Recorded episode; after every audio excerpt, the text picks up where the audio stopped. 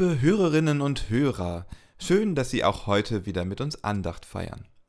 Musikalisch werden wir begleitet von Irina Matschenko, Kirsten Ahrtal und Olga Burmeister. Die Texte verantworten Robert Vetter und Christoph Matsch-Grunau. Nach meiner Elternzeit bin ich wieder mit an Bord.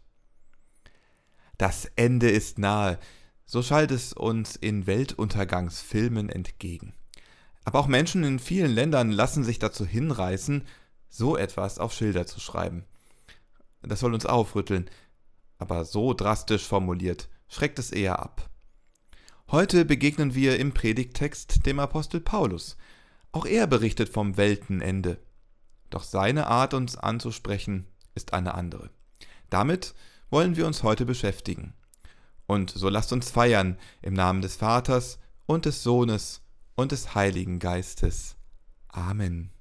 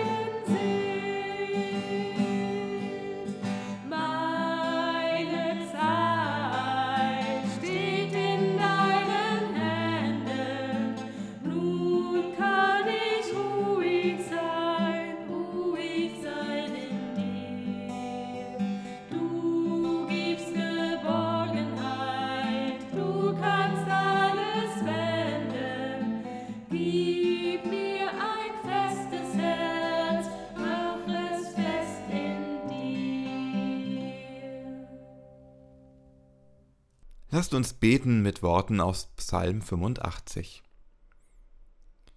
Herr, der du bist vormals gnädig gewesen deinem Lande und hast erlöst die Gefangenen Jakobs. Der du die Missetat vormals vergeben hast deinem Volk und all ihre Sünde bedeckt hast. der du vormals hast all deinen Zorn fahren lassen und dich abgewandt von der Glut deines Zorns. Hilf uns, Gott, unser Heiland, und lass ab von deiner Ungnade über uns. Willst du denn ewiglich über uns zürnen und deinen Zorn walten lassen für und für? Willst du uns denn nicht wieder erquicken, dass dein Volk sich über dich erfreuen kann? Herr, zeige uns deine Gnade und gib uns dein Heil. Könnte ich doch hören, was Gott der Herr redet, dass er Frieden zusagte seinem Volk und seinen Heiligen, auf dass sie nicht in Torheit geraten. Doch ist ja seine Hilfe nahe denen, die ihn fürchten, dass in unserem Lande Ehre wohne. Dass Güte und Treue einander begegnen, Gerechtigkeit und Friede sich küssen. Dass Treue auf der Erde wachse und Gerechtigkeit vom Himmel schaue. Dass uns auch der Herr Gutes tue und unser Land seine Frucht gebe. Dass Gerechtigkeit vor ihm hergehe und seinen Schritten folge. Lasst uns beten.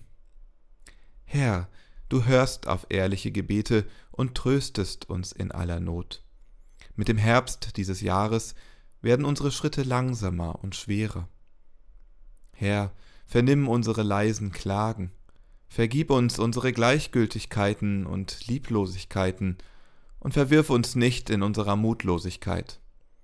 Entzünde und stärke unsere Hoffnung, dass dein ewiges Reich im Kommen ist, heute, morgen und überall, wo wir uns dir öffnen.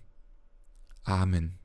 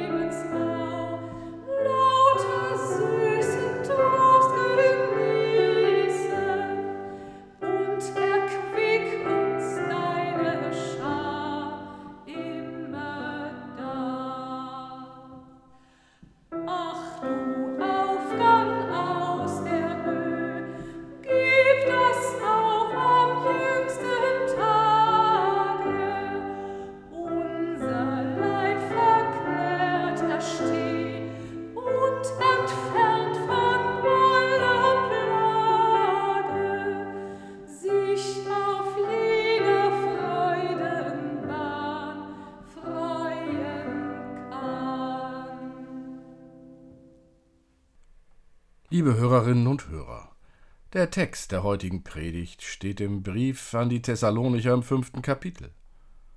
Der Brief an die Gemeinde in Thessalonich ist der älteste uns bekannte Brief von Paulus. Er schreibt zu einem Thema, das uns heute, nach gut 2000 Jahren christlicher Geschichte, nicht mehr so bewegt, wie es die Christen damals bewegt hat. Es geht um den Tag des Herrn oder auch um das Ende der Welt. Von den Zeiten aber und Stunden, Brüder und Schwestern, ist es nicht nötig, euch zu schreiben. Denn ihr selbst wisst genau, dass der Tag des Herrn kommt wie ein Dieb in der Nacht. Wenn sie sagen Friede und Sicherheit, dann überfällt sie schnell das Verderben wie die Wehen eine schwangere Frau, und sie werden nicht entrinnen. Ihr aber seid nicht in der Finsternis, dass der Tag wie ein Dieb über euch komme. Denn ihr alle seid Kinder des Lichtes und Kinder des Tages. Wir sind nicht von der Nacht noch von der Finsternis. So lasst uns nun nicht schlafen wie die anderen, sondern lasst uns wachen und nüchtern sein. Liebe Hörerinnen und Hörer, teilen wir heute noch diese Erwartung, dass ein Tag kommen wird, an dem all die uns bekannte Geschichte zu Ende sein wird? Ein Tag, an dem jede uns bekannte Ordnung aufhören wird zu existieren? Ein Ende der Zeit? Es ist wohl nur ein theoretischer Gedanke für uns. Wir erwarten das Ende der Welt eher so, wie die Menschen 1987, zwei Jahre vor der Maueröffnung, die Wiedervereinigung der beiden deutschen Staaten erwartet haben. Nämlich eher nicht. Dass ein Ende der Welt kommen wird, wird aber von niemandem bestritten, denn in ungefähr acht Millionen Jahren wird unsere Sonne als Supernova das ganze Planetensystem verglühen. Das Ende ist also sicher. Nur das Wann ist nicht ganz so sicher. Die Zeugen Jehovas, eine für den Einzelnen oder die Einzelne nicht ungefährliche, angeblich christliche Gemeinschaft, prophezeit seit 1914 regelmäßig den Weltuntergang. Nur um nach dem verflossenen Termin wieder einen neuen Weltuntergangstermin anzusetzen. Was für ein Unsinn! Wenn diese angeblichen Zeugen das nächste Mal an ihrer Tür stehen, schicken Sie einfach fort und tragen ihnen auf, sie mögen erst einmal ehrlicher zu sich selbst werden. Das Ende der Welt wird nämlich kommen wie ein Dieb in der Nacht. Völlig überraschend, ohne jede Ankündigung. Einfach so aus dem Nichts wird es uns treffen. Wenn es uns treffen sollte. Wer vom Ende der Welt spricht, der kann nie einen Termin nennen. Jeder und jede, welche einen Termin nennen würde, lügen. Wenn also einer daherkommt und für 2021 oder 2022 das Ende vorhersagt, den lachen sie getrost aus. Viel wichtiger als der Tag des Weltendes sind für uns die Gedanken, die Paulus aus der Tatsache zieht, dass die Welt tatsächlich einmal an ihr Ende kommt. Er fordert die Christen und Christinnen auf, mit wachen Augen und offenen Ohren durchs Leben zu gehen. Er fordert uns auf, so zu leben, dass das Weltende uns nicht schreckt. Dass wir den falschen Endzeitpredigern nicht auf den Leim gehen, sondern sagen können, gut, nun ist es also soweit. Ich bin bereit. Diese Vorstellung ist abstrakt, betrifft sie und euch nicht. Oder? Aber etwas anderes ist konkret und betrifft sie und auch euch. Denn vor einem Ende der Welt seid ihr alle nicht sicher. Ein Ende der Welt wird alle treffen. Der eigene Tod. Jetzt wird der Text spannend, denn der Tod, das Ende der Welt für mich, der ist nahe. Wie schnell kann ein Mensch sterben? Die 16-Jährige geht abends zu Bett und am nächsten Morgen wacht sie nicht mehr auf. Der 19-Jährige steigt in sein Auto gibt Gas und ist zwei Kurven später tot. Der 66-Jährige macht sich für das Interview fertig und fällt tot um. Wir wissen weder Tag noch Stunde, wann uns selbst der Tod trifft. Doch eines ist sicher, er wird uns treffen. Darum ist es wichtig, den Tod nicht zu verdrängen. Der Tod gehört zu unserem Leben. Er ist ein Teil davon. Diesen Gedanken nicht zu vergessen, das spricht Paulus an, wenn er sagt, lasst uns nicht schlafen wie die anderen, sondern lasst uns wachen und nüchtern sein. Denn wenn wir uns nicht in falscher Sicherheit wiegen und denken, ich werde bestimmt 80 oder 90 Jahre alt, dann ermöglicht uns der Gedanke an den Tod ein Leben, welches erfüllter und zufriedener sein kann als das der anderen. Wie funktioniert das? Ganz einfach. Mit der Taufe und später der Konfirmation bekennen wir uns zu dem Gott, der den Tod besiegt hat. Wenn wir unsere Kinder taufen lassen, dann geben wir damit unserer Hoffnung Ausdruck, dass, egal was kommen mag, das Leben von allen, die getauft sind, bei Gott aufgehoben ist. Die Taufe ist das sichtbare Zeichen, mit dem Gott uns zusagt, bei uns zu sein und für uns da zu sein. Nicht nur in den Tagen, an denen es uns gut geht, nein, auch an den Tagen, an denen wir mit Krankheit und Schmerz zu tun haben. mit dem Glauben an Gottes Zusage, die er uns in der Taufe schenkt, können wir beruhigter leben, auch in Zeiten von neuen Viren. Unser Leben braucht dann keines auf der Überholspur zu sein. Der Satz Ich will alles, und zwar sofort, kann von den Getauften getrost als Unsinn abgetan werden.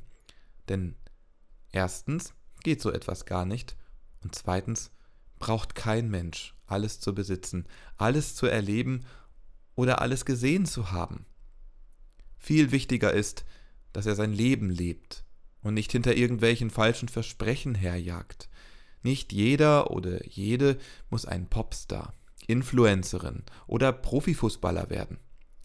Nicht jeder oder jede muss tierisch viel Geld besitzen. Mit der Taufe, dem Wissen um Gottes Versprechen, können wir unser Leben gelassen angehen. Wir müssen nicht mehr allem und jedem hinterherlaufen, denn wir wissen, dank Jesus Christus, dass unser Leben nur hier auf der Erde ein Ende hat. Nicht aber bei Gott. Bei ihm leben wir ewig weiter. Dieses Versprechen gibt uns Gott mit der Taufe. Er macht uns mit der Taufe zu Kindern des Lichts. Das heißt, wir müssen im Leben hier auf der Erde nicht alles erreichen, denn für uns geht es weiter.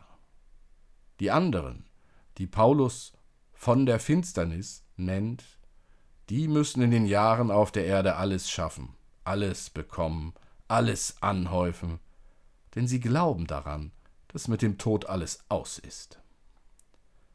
Was ist das doch für ein trostloses Leben und welch trostloser Gedanke. Wie gut, dass wir uns auf unseren Gott und seinen Sohn verlassen können.